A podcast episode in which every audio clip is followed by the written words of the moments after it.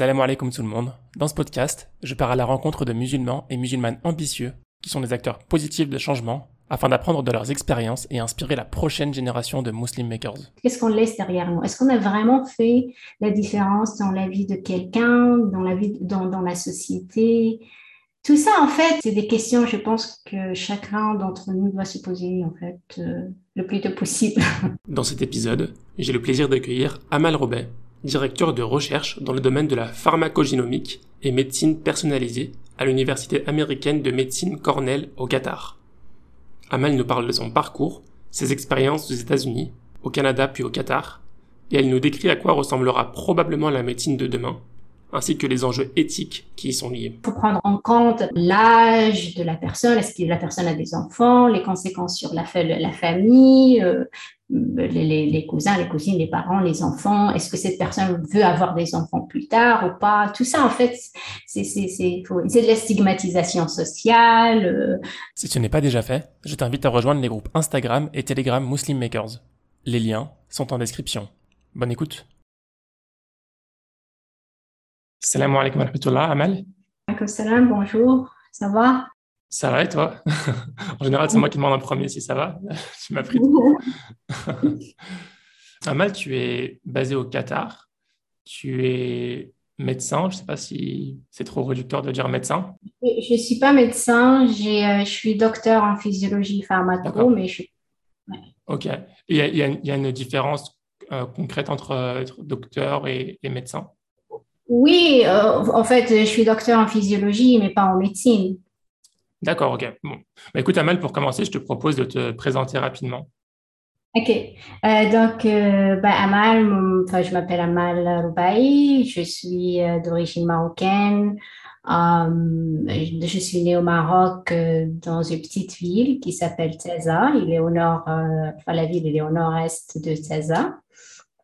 Euh, donc, euh, moi, j'ai grandi au Maroc. Euh, je suis partie en France après avoir eu mon bac. donc, je suis partie au début au Mans, où j'ai fait donc mon l'équivalent de la licence en physiologie. Ensuite, j'ai bougé vers Nantes où j'ai fait un master de pharmaco et après une thèse de pharmaco sur la mucoviscidose. Euh, donc, la mucoviscidose, c'est une maladie rare et génétique euh, qui touche particulièrement ou principalement les voies respiratoires et le système digestif. Donc, euh, en, tout, j'ai passé en France à peu près huit ans. Et, après ma thèse, donc, je suis partie aux États-Unis pour deux ans et demi, trois ans. J'étais à l'hôpital des enfants de Philadelphie. Après les États-Unis, je suis partie au Canada. Et là, en fait, je me suis installée. Euh, donc, euh, euh, avec mon mari, on s'est installé au Canada, à Montréal. Et donc, c'est là que vraiment j'ai travaillé. Puis à, l'hôpital, ce qu'on appelle le CHUM, c'est le centre hospitalier de l'Université de Montréal. Et, euh, et, donc, j'ai eu mes enfants, mes deux premières filles. Et, euh, euh, de Montréal, on est parti en 2012, on est parti au Qatar. Euh, où là, donc là, je suis, je suis euh, installée au Qatar depuis 2012 avec ma famille. Voilà. Très beau parcours, bravo. Amel, est-ce que tu peux nous parler un peu de ton enfance? À quoi est-ce que tu aspirais à cet âge-là C'était quoi ton environnement? Donc, euh, moi, j'ai, comme j'ai dit, j'ai grandi au Maroc et je suis partie en France après mon bac à, l'âge de 17 ans, 18 ans. Donc, j'ai passé toute mon année au Maroc. Euh, donc, moi, mon père, euh, il est donc il est libraire. Il, il, possède plusieurs librairies et imprimeries au Maroc. Euh, donc, euh, euh, moi, mon amour pour la lecture, je l'ai pris de mon père Lermo. C'est quelqu'un que j'ai vu toujours avec un bouquin dans les mains. Hein. Je pense que j'ai jamais vu sans, sans, quelque chose dans les mains à lire. Donc, c'est quelque chose qui m'a marqué quand j'étais enfant et et, euh, et, donc, j'ai passé en fait mes, mes, mes, des heures et des heures dans la librairie de mon père à lire, mmh. lire des bouquins, des bouquins, des bouquins. Je veux dire, j'étais un peu précoce. Genre, j'ai fini la, la collection Khalid Gibran, je sais pas, Nishi Mahfoud, Jean-Jacques Rousseau, Voltaire. Je pense à 12 ans, j'avais tout lu. Et, et, en fait, mon père Lermont, pour lui, l'éducation, les études pour une femme, c'était ça en fait, ce, qui, ce qui fait quelque chose qui se négocie pas en fait. Il fallait finir, il fallait faire des études supérieures, il fallait, euh, il fallait réussir quoi. Donc euh, euh, voilà, donc le, fait de grandir dans, dans cet environnement, comme j'ai dit, ça fait que c'est un peu ça, ça, te donne une ouverture d'esprit, de, de, de, de, mental en fait, qui, qui, qui, qui, te sert après dans la vie. Hein. Euh, oui. Et, euh, et, donc voilà. Donc après le bac, euh, comme je dis, j'ai je suis partie en France. Et, et dans ton entourage, pardon, déjà, déjà au Maroc, est-ce que c'était commun de faire ça? Ou tu étais un peu l'exception ou je sais pas non, dans ma famille, non, non, dans ma famille, il y, a, il y a énorme, enfin, il y a beaucoup d'académiciens, de, de, gens. Enfin, ma grande sœur, euh, elle est chercheure, professeure, et, enfin aussi à l'université. Euh, euh, je veux dire, mes neveux et nièces, enfin, on a toutes fait des études supérieures, on a des ingénieurs, euh, je veux dire, c'est c'est normal. Je veux dire, voilà. C'était pas extraordinaire dans ton, dans ton entourage, quoi. Fallait, voilà, tu en fais des études supérieures, c'est pas, c'est normal, quoi. C'est ce qu'on attend de toi. voilà, exactement. Euh, pas choix. Et d'où est venu ton, ton goût pour, euh, pour la recherche, pour le domaine dans lequel tu travailles aujourd'hui? En fait, jusqu'à jusqu'à les premières années de fac, j'étais un peu partagée. Bah, parce qu'en fait, à l'école, j'étais un peu, j'étais vraiment meilleure dans tout.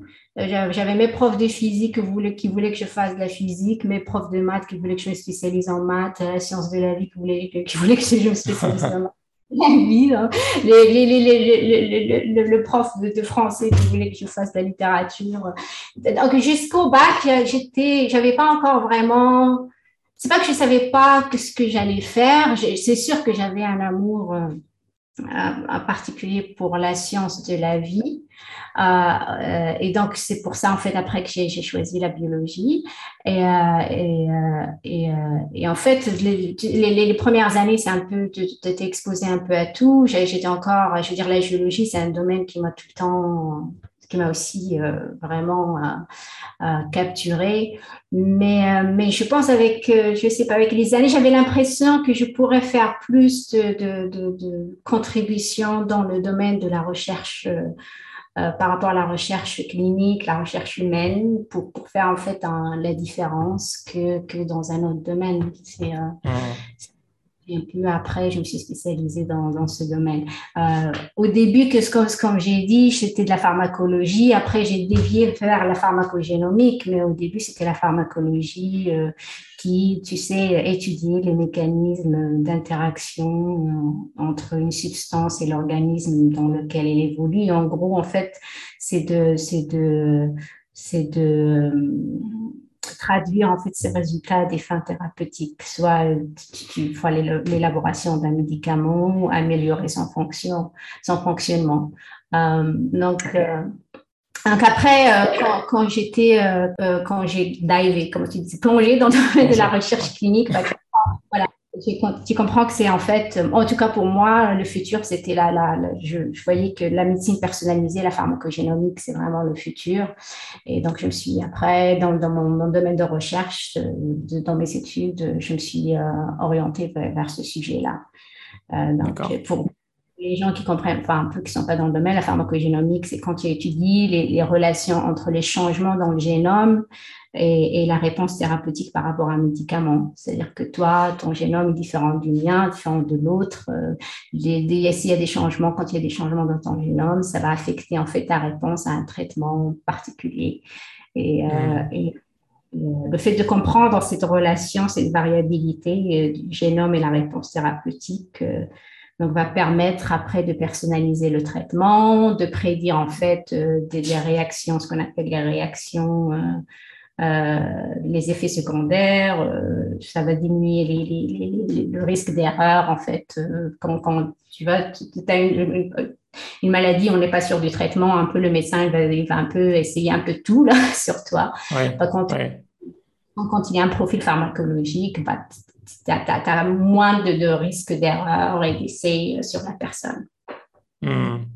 Concrètement, oui, si plusieurs personnes ont la même maladie, ils vont pas hmm. forcément réagir pareil au même traitement. Et du coup, ce que tu étudies, c'est d'essayer de, voir comment est-ce qu'on peut adapter un traitement particulier pour une personne vraiment particulière par rapport à son génome, si j'ai bien compris.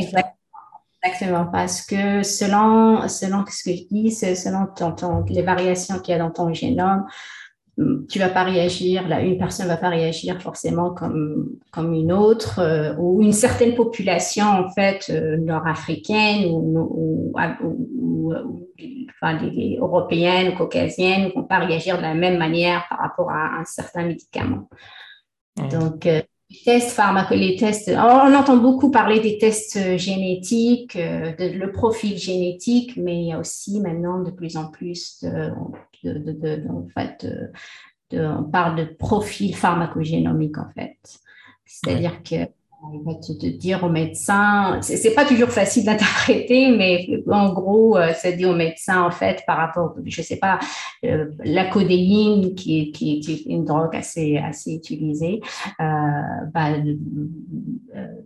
Amal est, elle est ultra métaboliseur, ce qu'on appelle, c'est-à-dire que bah, bah, elle va, la façon comment je réagis, en fait, à, à, la, drogue euh, est différente de toi qui, euh, qui, qui, qui n'a pas assez, en fait, assez d'un marqueur, en fait, sans rentrer dans les détails. Donc, hmm. moi, peut-être, je vais faire une surréaction, alors que toi, en fait, la va pas être assez efficace sur toi.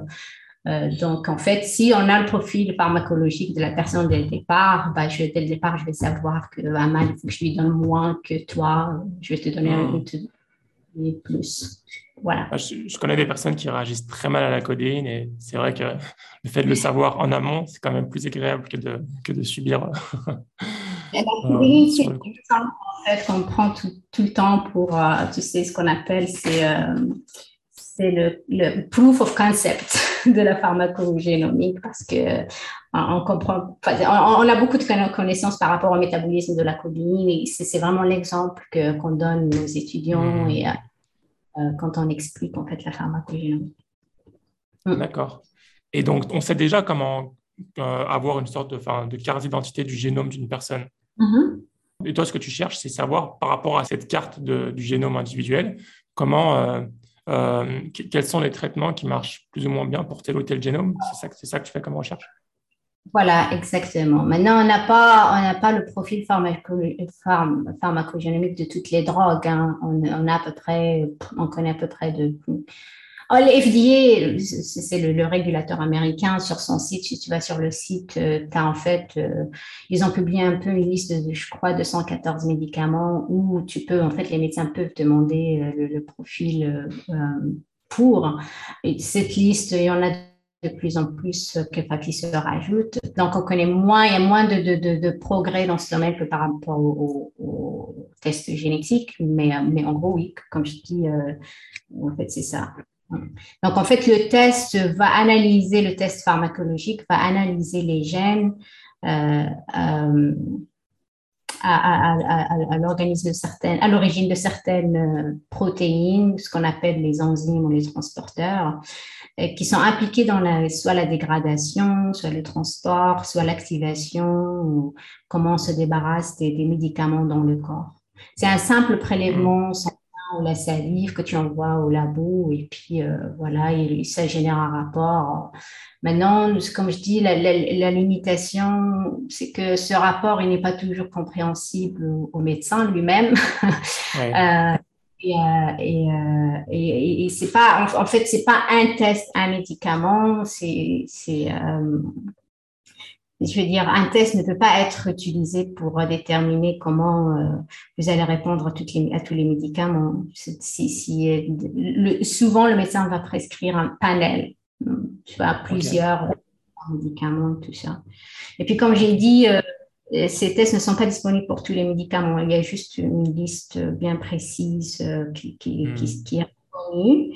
Et, Il y a encore beaucoup de recherches à ce sujet. C'est voilà, c'est une discipline qui est assez récente, avec des, des, des, des challenges, en fait. Et, bientôt, on pourra imaginer, du coup, les gens venir comme, on, comme, on, nous demande notre, notre, notre, groupe sanguin, par exemple, on nous demandera aussi notre profil, euh, je ne sais plus comment tu appelles ça. Le profil génomique, le profil, pharmacologique. Euh, ça, c'est vraiment le, ce, que, ce, que, ce que nous, scientifiques ou même certains médecins aimeraient pour le foot et le futur. Tu vas chez le hmm. médecin, il peut en fait sortir ton profil génomique et, pharmacogénomique et selon ton profil, il peut dire, OK, euh, cette personne, euh, voilà, elle est sensible à ça, pas à ça. En fait, c'est vraiment personnalisé. C'est ce qu'on appelle personalized medicine. C'est euh, Abdurrahman, c'est ce qui va marcher avec lui. Amal, c'est ce qui marche avec elle. Euh, Ex-Landa, tout ça. On n'est pas encore là, mais, mais actuellement, euh, je pense que dans un futur très proche, hein, c'est euh, vu comment, comment la, discipline évolue à une vitesse grand V. Euh. Est-ce qu'il y a des hôpitaux, des pays qui utilisent déjà ça il y a, il y a des, des, des, guidance euh, euh, internationales. Déjà, les États-Unis, euh, en, France, bah, c'est très régulé. Hein. Je dirais, il y a de la régulation. Il, il, y a des lois qui gèrent en fait ce genre de tests. Quand est-ce qu'il faut les faire Comment les interpréter Qui doit les interpréter Tout ça, c'est pas, pas, pas, pas toi. Donc, chez, chez toi, tu vas prendre un, un, bout de salive ou un bout de sang et tu l'enlèves au labo et c'est fait. Après, le fait qu'on le labo fait, il faut que ce soit un, labo accrédité. Puis, il y, a, il, y a, des règles qui gèrent en fait la façon de retourner, ce qu'on appelle de retourner les résultats, euh, qui doit être présent, comment gérer tout ça. Là. Certainement, surtout quand on parle des tests génétiques, c'est extrêmement régulé. Et euh, par rapport à l'éthique, par rapport aux conséquences euh, et tout ça, là, qui peut, ça peut, ça peut en fait générer euh, euh, sur la personne ou la famille ou, euh, ou, ou, même sur son emploi, en fait. c'est, encore quand on parle des tests génétiques. C'est extrêmement, c'est extrêmement. Je pense en France, c'est même pas ce qu'on appelle les tests génétiques récréatifs. c'est même pas autorisé en France. Il y a même une amende si, si la personne fait ça.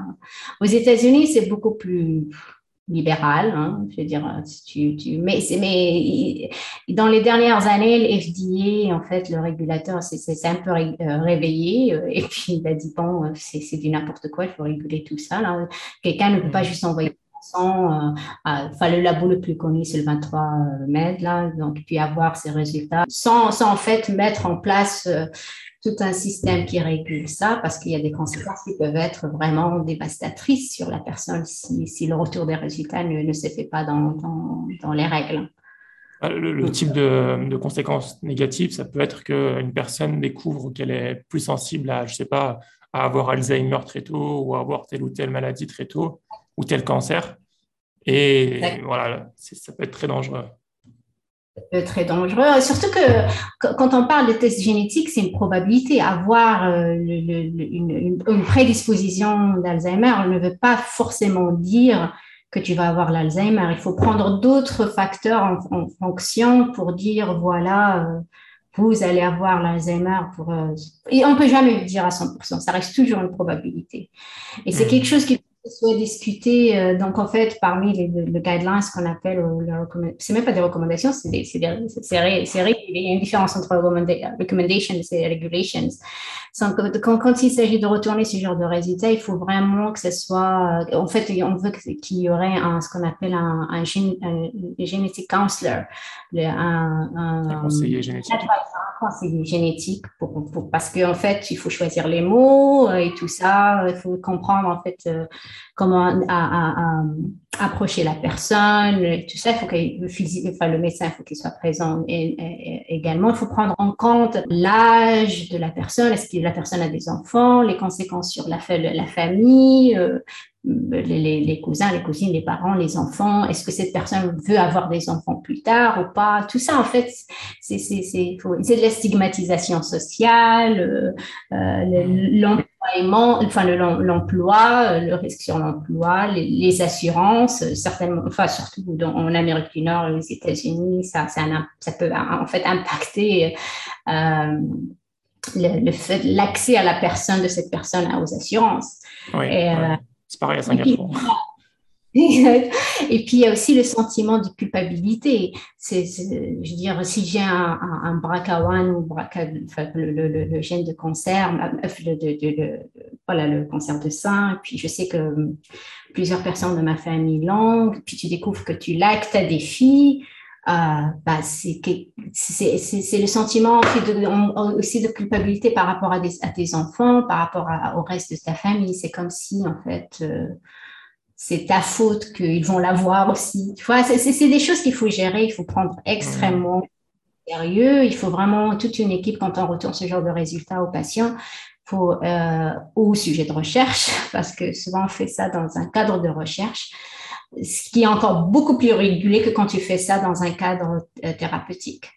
Euh, quand on fait le séquençage dans un cadre de recherche uniquement, le retour des résultats est extrêmement régulé par ce qu'on appelle les comités d'éthique. Euh, euh, alors en anglais, c'est l'IRB, euh, Institutional euh, Research Board. En français, je pense que ça ouais, ça le conseil de recherche. Recherche, comité d'éthique. Il faut vraiment prouver que le, les bénéfices de, de, de, retourner le résultat est beaucoup plus supérieur que le, que le, le le mal que, que, ça peut générer en fait. Et ça passe devant un comité. Tout ça. Et quand je dis quand tu retournes les résultats, c'est tout un, c'est beaucoup de, de, de, disciplines qui, qui, sont, qui sont, qui doivent être impliquées dans, dans ce processus. À, commencer par le médecin, euh, le psychologue, euh, le, le, conseiller génétique, euh, etc.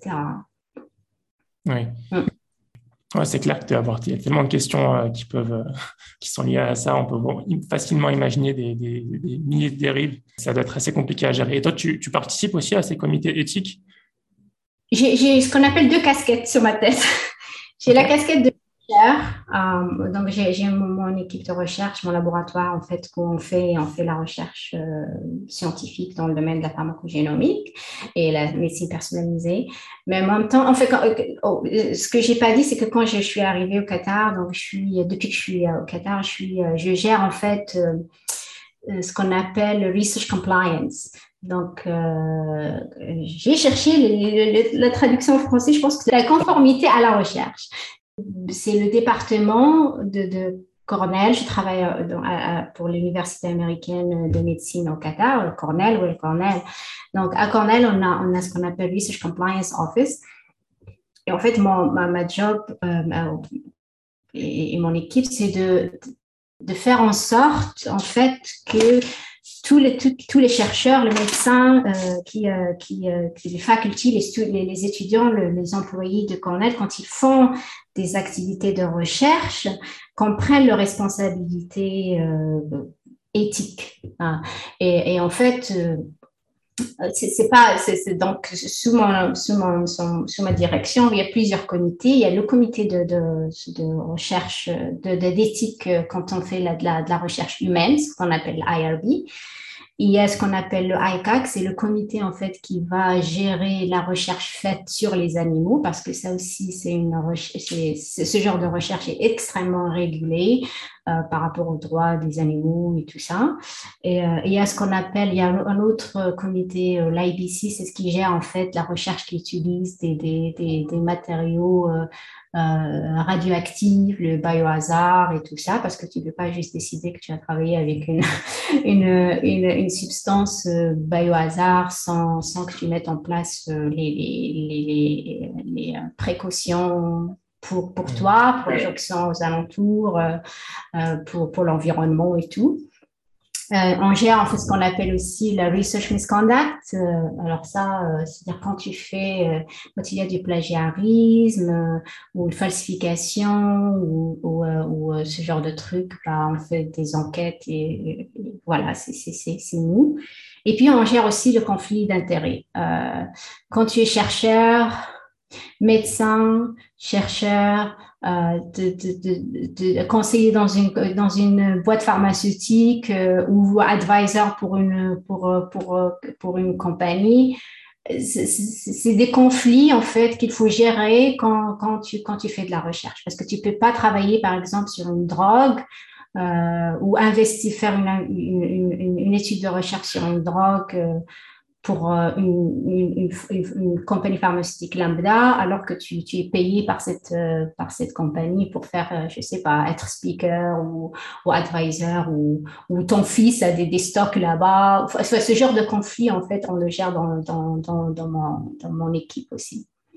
Donc, euh, oui, je suis, si c'est pour répondre à ta question, je, je suis exposée à la, au comité d'éthique parce que, comme je dis, euh, il n'y a pas, y a aucune recherche à Cornell euh, qui, euh, qui, qui, qui, touche soit les humains, soit les animaux, soit les biohazards, euh, qui peut se faire euh, en fait, qui, va prendre place sans en fait passer par mon, mon, mon, mon équipe ou, les comités qu'on gère et, euh, et faut, il faut, il faut d'abord qu'elle soit approuvée par nous en fait, avant que la personne ou le chercheur ou le médecin commence ce genre d'études.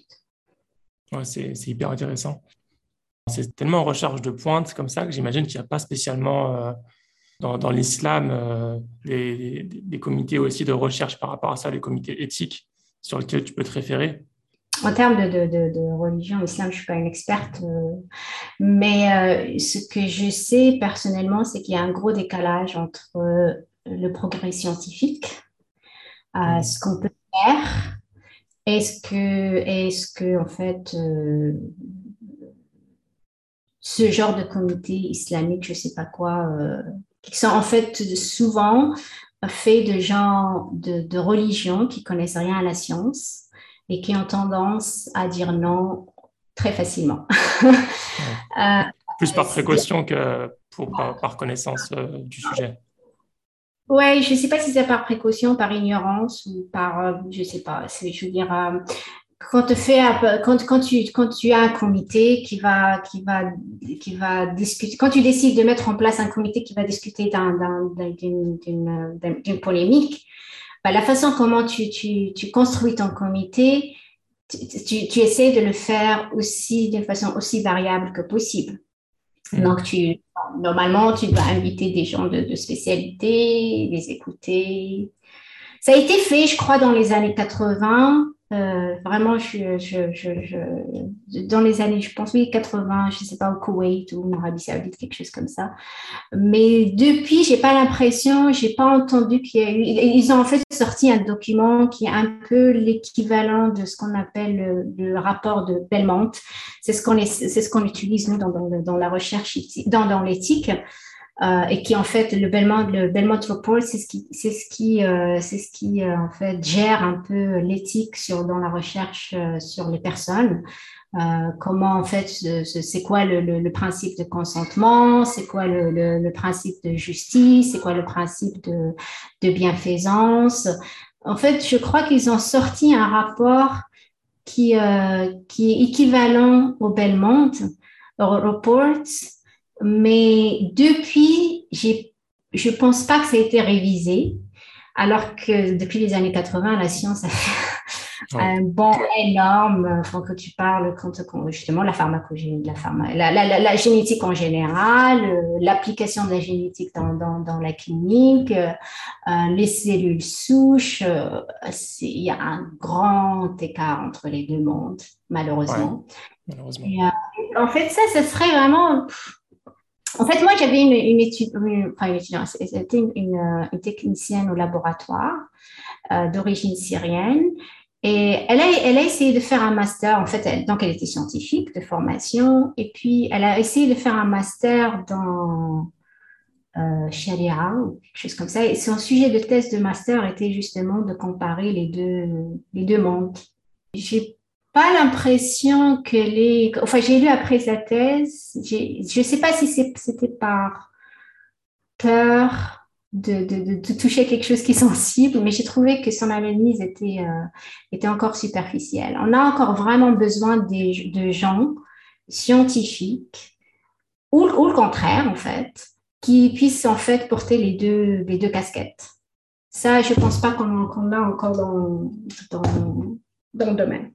C'est vrai que dans, ce monde où on, vit dans un monde où en fait il y a une hyper spécialisation dans tous les domaines. Du coup, j'imagine que ça doit être compliqué de, suivre la cadence euh, dans plusieurs domaines à la fois, euh, en termes de religion et en termes de euh, scientifique. Mais j'imagine qu'il peut y avoir un juste milieu, comme tu dis, créer des comités avec un peu avec des, personnes expérimentées dans plusieurs domaines pour pour un peu avoir l'avis de tout le monde. Ce serait déjà un premier pas, j'imagine. Exactement. C'est juste ouvrir en fait ce, ce, ce, channel de communication, de communication entre les deux mondes. Ce serait et, de, de, de, de s'entendre sans préjugés. Je pense que c'est très important parce que je pense qu'il y a beaucoup de préjugés dans les, dans les deux camps, en fait. Euh, moi, je suis scientifique, euh, cartésienne. Toi, tu me parles de religion. Et, euh, et l'autre, c'est bah, qu'est-ce que vous êtes en train, en train de faire? Ouais. C'est quelle cellule souche C'est quoi le, le, je sais pas, le, le IVF C'est quoi ça? Non, c'est non, c'est on a tendance à dire peut-être, je sais pas, haram, plus, plus, plus c'est la solution plus peut-être shortcut. au lieu d'approfondir l'analyse de, de, de, la question, en fait. Un, un, un, un domaine d'ailleurs de recherche qui est encore vierge. Parce que même quand tu, tu tapes et tu, tu, tu, essaies de trouver des articles euh, et tout ça, là, dans, dans, dans, dans le domaine, bah, tu ne trouves pas grand-chose. Il n'y a pas grand-chose. Ouais. Du coup, Amal, pour revenir un peu sur, euh, sur ton parcours, donc là, tu as un poste, euh, on, on, va va, pas, se le cacher, qui est assez prestigieux quand même, euh, directeur de, de, recherche. Donc tu gères une équipe, tu gères plusieurs mmh. projets.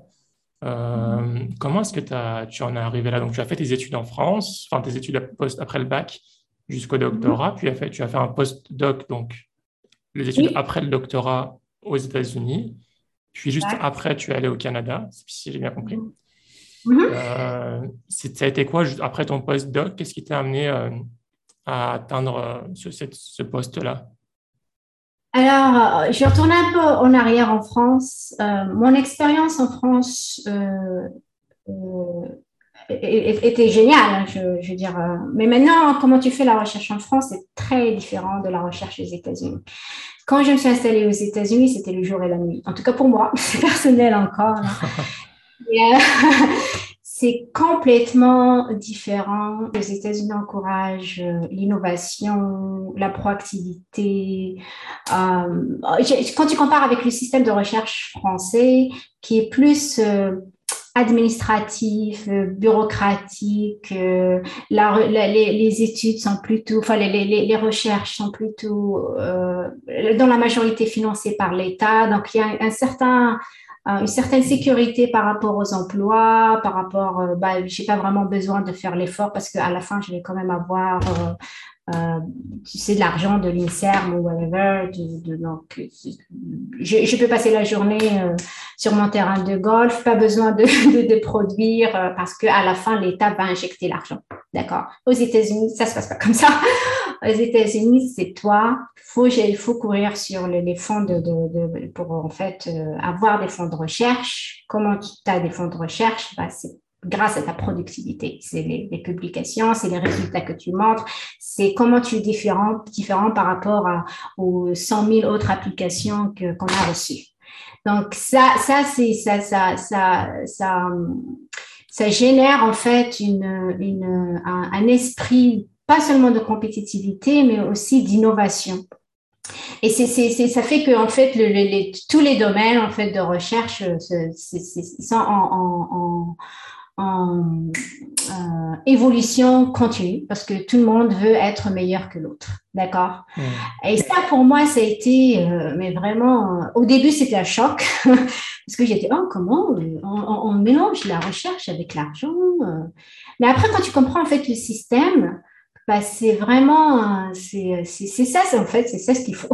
ouais. et, et ça tire vers l'eau, la recherche. Voilà, Exactement. Ça te tire vers le haut. Il n'y a pas cette, cette, stagnation en fait parce que c'est bon, j'ai la sécurité d'emploi, j'ai la sécurité du financement, euh, pourquoi je vais faire d'efforts Ça, ça n'existe pas. Si tu fais ça, c'est, je veux dire, tu vas perdre ton financement au lieu de quelques années, tu es out of job. Euh, et, et, et, puis, et puis donc c'est, ça. Donc ça, ça, ça m'a, ça m'a complètement changé changé ma personnalité, changé ma... Je suis devenue plus agressif en termes de, de tout, en fait, de, de, de, façon de réfléchir, de, de, comment je vois le monde, enfin le, monde de, la recherche, euh, en, en termes d'ambition. Euh, cette, cette, cette, en fait, à, à élargir ton horizon et te dire... Euh, pourquoi pas Il n'y a rien, il n'y a plus de, de, limite pour toi. Et en fait, c'est vraiment euh, désactiver ou activer, je ne sais pas, des, des, des, choses en moi, en ma personnalité que je ne savais pas qu'elle était capable de faire. et, donc. Euh, ça s'est manifesté comment? Euh, bah, c'est vraiment c'est là que ça m'a poussé en fait à, plus m'investir dans la recherche clinique. C'est un domaine qui est risqué dans tous les domaines. Je veux dire, c'est d'un point de vue éthique, d'un point de vue financement, d'un point de vue euh, euh liability. Et c'est là que j'ai dit ok, euh, travailler sur la bench, sur dans le laboratoire, euh, reculer derrière, c'est bien. La, la, la, science basique, ce qu'on appelle, c'est bien. Mais si je veux vraiment faire la différence il faut en fait euh, que, je change de, façon de, de, réfléchir, que je change, que je change de, de, pas de domaine, mais je veux dire de spécialité. Donc c'est là que j'ai shifté vers la recherche euh, plus appliquée, clinique appliquée en fait sur euh, les traitements, les patients et tout ça. Donc ça a commencé aux États-Unis vraiment. Et c'est là que j'ai appris, enfin, j'ai euh, élargi en fait ma connaissance par rapport aux lois de, qui, qui gèrent ce, genre de, science en fait, parce que c'est extrêmement régulé. Et puis, euh, on l'a vu avec le Covid et le développement de vaccins, et puis le, débat sur est-ce que la FDA a été a, fait a pris des raccourcis, tout ça. Donc, tout ça, en fait, ça fait partie de ce que moi, je fais tous les jours. Hein. Mais, et puis euh, après, euh, donc, de, comme je dis, ça, ça, a été le déclic. J'ai shifté vers la recherche clinique. Euh, des États-Unis, après au Canada, quand je suis installée au Canada, c'était 100% recherche clinique. Et, et puis le Canada, euh, surtout Montréal, pour moi, c'était le parfait équilibre entre... Parce que bon, les États-Unis, c'est bien et tout, mais sur le plan personnel, ça commençait à la fin d'être un peu lourd. Euh, c'est très différent de l'Europe. Euh, enfin, surtout de la France. euh, J'ai commencé, tu vois, euh, on, on, a, on a, des. On, on, commence à avoir des. Pas des manques, mais voilà, si on trouve un, un milieu qui, qui, qui balance entre les deux, ça serait génial. Et ça, je l'ai trouvé à Montréal. J'étais partie en fait en 2007 à Montréal, juste en vacances pour voir un ami. Et là, ça a été le coup de foudre. C'était vraiment pas juste la ville, mais la façon de vivre, le, la, la, la, comment les gens, en fait, le, le, le style de travail. Parce qu'aux États-Unis, tu travailles euh, vraiment très, très, très dur. Mais à Montréal, c'était vraiment cet, cet équilibre entre la mentalité européenne et l'importance de, de, de l'art de vivre qui a aussi sa place dans la vie de la personne, mais aussi la productivité. C'est des gens qui produisent à la nord-américaine. Donc ça, je voulais pas perdre. Donc, hmm. les, comment ça travaille au Canada, c'est les normes nord-américaines, c'est la productivité, c'est l'innovation, c'est euh, tout le monde est important et tout. Et tu as le, style de vie euh, plutôt européen où la famille a sa, son importance. C'est pas une société qui est individualiste. Et euh, donc, c'est là qu'avec mon mari, on a, on a, on a, on a décidé donc de s'y installer. Et, euh, et d'un point de vue euh, professionnel, ben, je me suis installée, comme je dis, au Centre de, de, de recherche universitaire de Montréal. Puis là-bas, je gérais toute la, toute la. Donc, j'avais un poste de scientifique, mais aussi je gérais le, la recherche clinique de, de, de la division en fait de pulmonaire. Euh, et c'était, on, on travaillait qu'avec les pharma. Euh, j'avais la chance de, de, faire partie de, du processus de développement de plein de drogues dans le domaine pulmonaire, l'asthme, l'emphysème pulmonaire et plein de trucs. Et, et ça a été vraiment, a été six, sept années géniales d'un point de vue professionnel et personnel. Et, et à un moment, en fait, quand tu commences à voir tes enfants, là, ton fonctionnement change. Et puis, tu cherches un autre type d'environnement, de, plus sécuritaire, euh, plus, un petit peu plus conservateur. Et c'est là qu'on a commencé à parler. En fait, on ne connaissait pas le Qatar. C'est juste venu dans une conversation entre mon mari un cousin, lui, qui est installé au Qatar. Puis, on s'est dit, OK, on va, on va essayer un an. Et, euh, et, en fait, j'étais extrêmement étonnée quand je suis, quand je, quand, je suis venue et j'étais embauchée par euh, Cornell ici, en fait, s'il y a un pays arabe, je vais dire ça comme ça, là, où euh, on peut s'épanouir autant que chercheur, c'est bien le Qatar. Le pays a mis des, euh, moyens financiers phénoménaux, phénoménaux dans le domaine il n'y a pas de limite. Je veux dire, d'un point de vue, pas financier, mais d'un point de vue euh, intellectuel, euh, on peut travailler sur tout et, euh, et, et, on peut en fait extra, extra extravaguer autant qu'on veut. c'est un peu, c'est un peu un, un, un, un, rêve pour, pour un chercheur en fait. Et vu qu'il y avait le pays avait quand même, à cause en fait de la, de la particularité de la population qatari, il y a beaucoup de, mariages consanguins. Donc la génétique avait, avait beaucoup de, enfin le, pays s'intéressait beaucoup à la génétique. Euh, bah, ça a été en fait le, le, l'endroit idéal pour moi après pour euh, euh, agrandir mon, mon, mes études mon, mon, chemin de recherche. Et puis, et puis, j'ai toujours gardé l'autre côté euh, éthique. Donc, comme je dis, j'ai deux fonctions. J'ai la fonction de chercheur, mais j'ai la fonction aussi de, compliance. Et le fait de faire les deux, c'est euh, extraordinaire. Ouais. Ça a l'air en tout cas hyper intéressant. Et euh, bravo pour le parcours, c'est vraiment, vraiment passionnant. Et, et, tu disais, juste par curiosité, parce que les pays comme le, Qatar, le Canada, les États-Unis, c'est des pays qui sont très regardés même depuis la France ou de l'Europe. Euh, en termes de la vie de manière générale, tu, disais que tu cherchais, vous cherchiez un pays plus conservateur. Euh, il y avait des problèmes particuliers au Canada? En fait, je dirais un pays plus sécuritaire pour les enfants, avec des valeurs qui ressemblaient aux valeurs où on a grandi, en fait. Mm. pour, pour, la mettre comme ça, en fait. Mm. Et j'ai dit, euh, euh, voilà, tu n'as pas envie que tes enfants voient des choses, que tu as du mal à leur expliquer plus tard. Euh, voilà. Donc, on a cherché un environnement où sécuritaire, comme je dis, pour commencer. Et ici, c'est, je, je, crois que ça a été vraiment, c'est vraiment le pays le plus sécuritaire du monde. Tu, peux garder ta voiture, la porte, de chez toi, la porte ouverte, tes enfants. Enfin, tu sais qu'il n'y a rien qui va arriver. Enfin, et, et puis, en fait, c'est un, un, un, pays qui est conservateur, mais ouvert en même temps.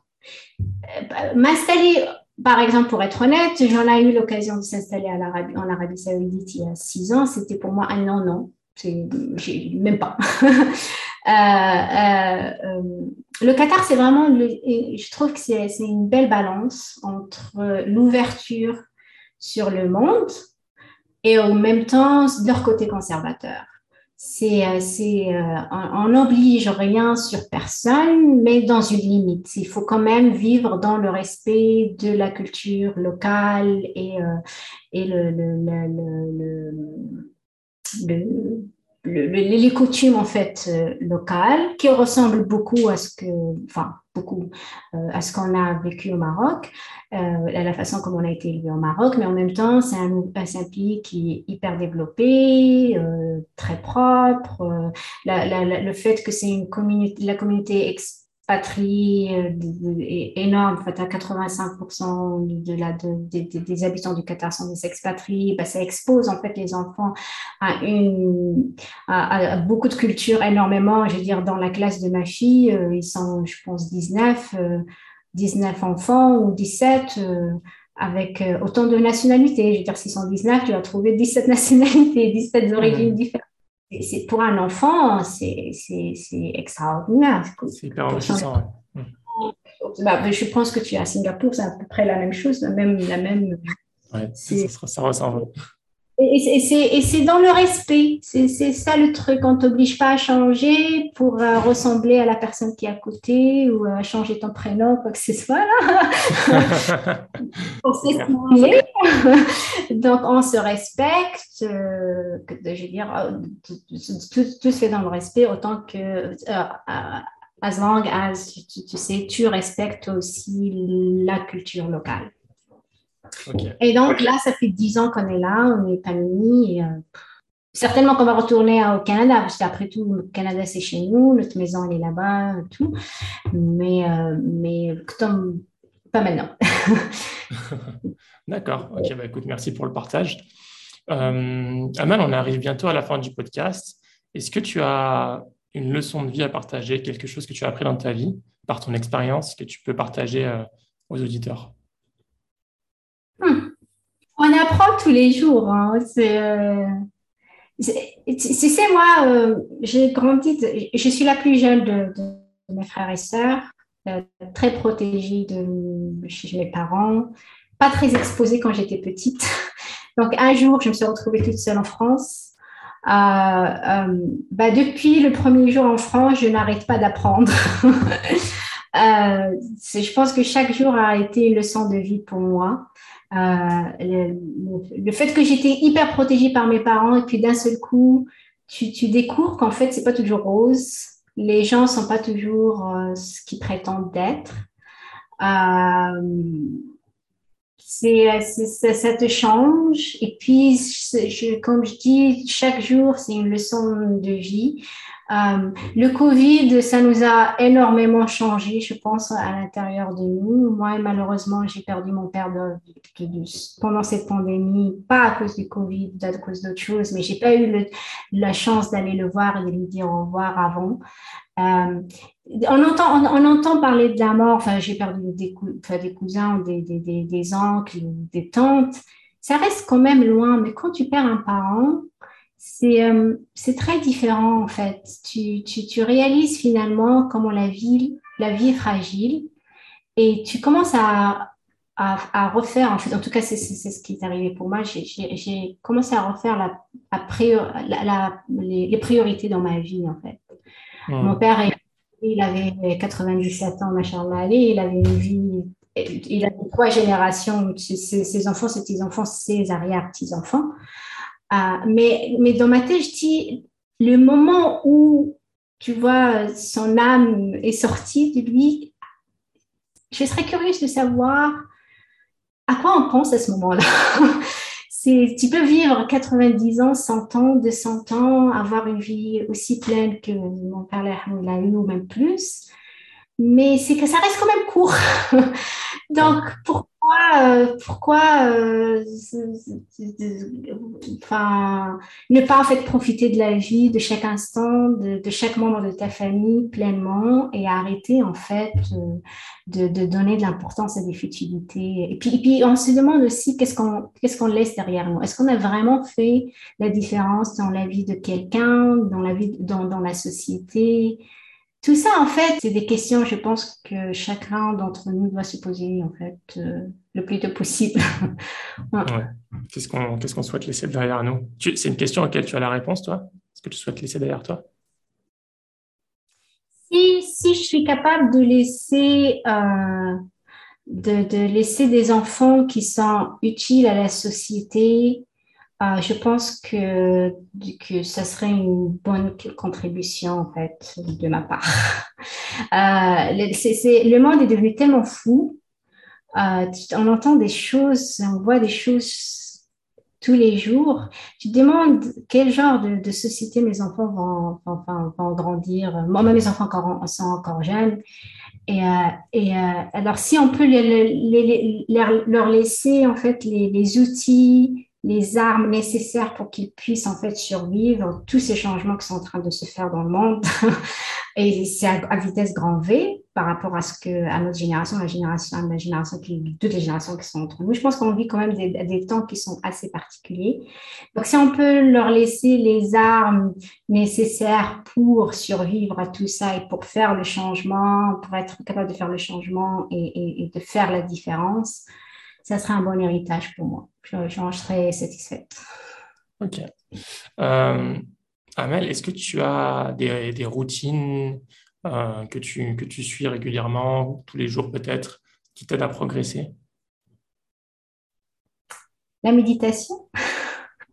Vraiment, euh, de, vers 4 heures, 5 heures du matin, après la prière du matin, ben, enfin, peut-être pas tous les jours, mais quand je peux, si j'ai le temps, je me garde une quinzaine de minutes, une vingtaine de minutes pour euh, penser à la au jour d'avant et le jour, jour qui vient et euh, ce que je peux faire de différent pour euh, que ça soit meilleur. Est-ce que tu as un ou plusieurs livres qui t'ont marqué, toi, à travers toutes tes lectures, que tu souhaiterais recommander? J'en ai plusieurs. Il y a beaucoup de livres qui m'ont marqué. Mais si je dois choisir, je dirais peut-être euh, euh, Le prophète de Khalil Gibran. Mhm. Euh, c'est un, En fait, je ne sais pas si tu connais le livre, mais en fait, c'est, enfin, le, le, livre se passe dans une ville imaginaire d'Orphalès, certainement quelque part au Liban, parce que Khalil était, Gibran était libanais, euh, où un monsieur, en fait, un vieux monsieur, Mustapha, euh, c'est un homme sage qui s'apprend en fait à prendre la mer. Et donc, en fait, il va se, se, réunir une dernière fois avec les villageois qui vont lui poser des questions parce qu'ils pensent qu'ils vont pas le revoir. Et puis lui, il pense qu'il va pas retourner. Euh, euh, il pose des questions sur, sur plein de choses dans la vie la mort, euh, la vie, l'amour, euh, tout, tout, tout. Et puis lui, il répond. Enfin, c'est pas vraiment des réponses. Je pense pas qu'on trouve des réponses euh, dans ce livre. C'est, c'est, à la fin, en fait, ça te pousse à réfléchir toi-même à, ce genre de questions. C'est, c'est, c'est écrit en fait de façon poétique et extraordinaire. C'est comme un testament en fait spirituel. Euh, qui hmm. te parle, qui va te parler à, différents stades de ta propre vie. C'est un livre que tu peux lire plusieurs fois. à chaque fois, tu as, en tout cas moi là, à chaque fois, j'avais une vision différente, une interprétation différente de, ce qu'il a dit en fait dans ce livre. Un de mes préférés, je te le conseillerais. Ok, bah écoute, je l'ai trouvé sur, sur Internet. Euh, il a l'air intéressant. Oui, je, je vois qu'il est en français, en anglais, euh, plusieurs, sur plusieurs langues. Il a 80, 81. Il a été écrit il y a 80 années. Euh, oui, je pense que je l'ai lu dans les années 90. J'étais au collège quand je l'ai lu. Hmm. Il a l'air hyper intéressant. Bah, écoute, je le mettrai dans ma, dans ma hmm. reading list. Euh, euh, et dernière question, Amal.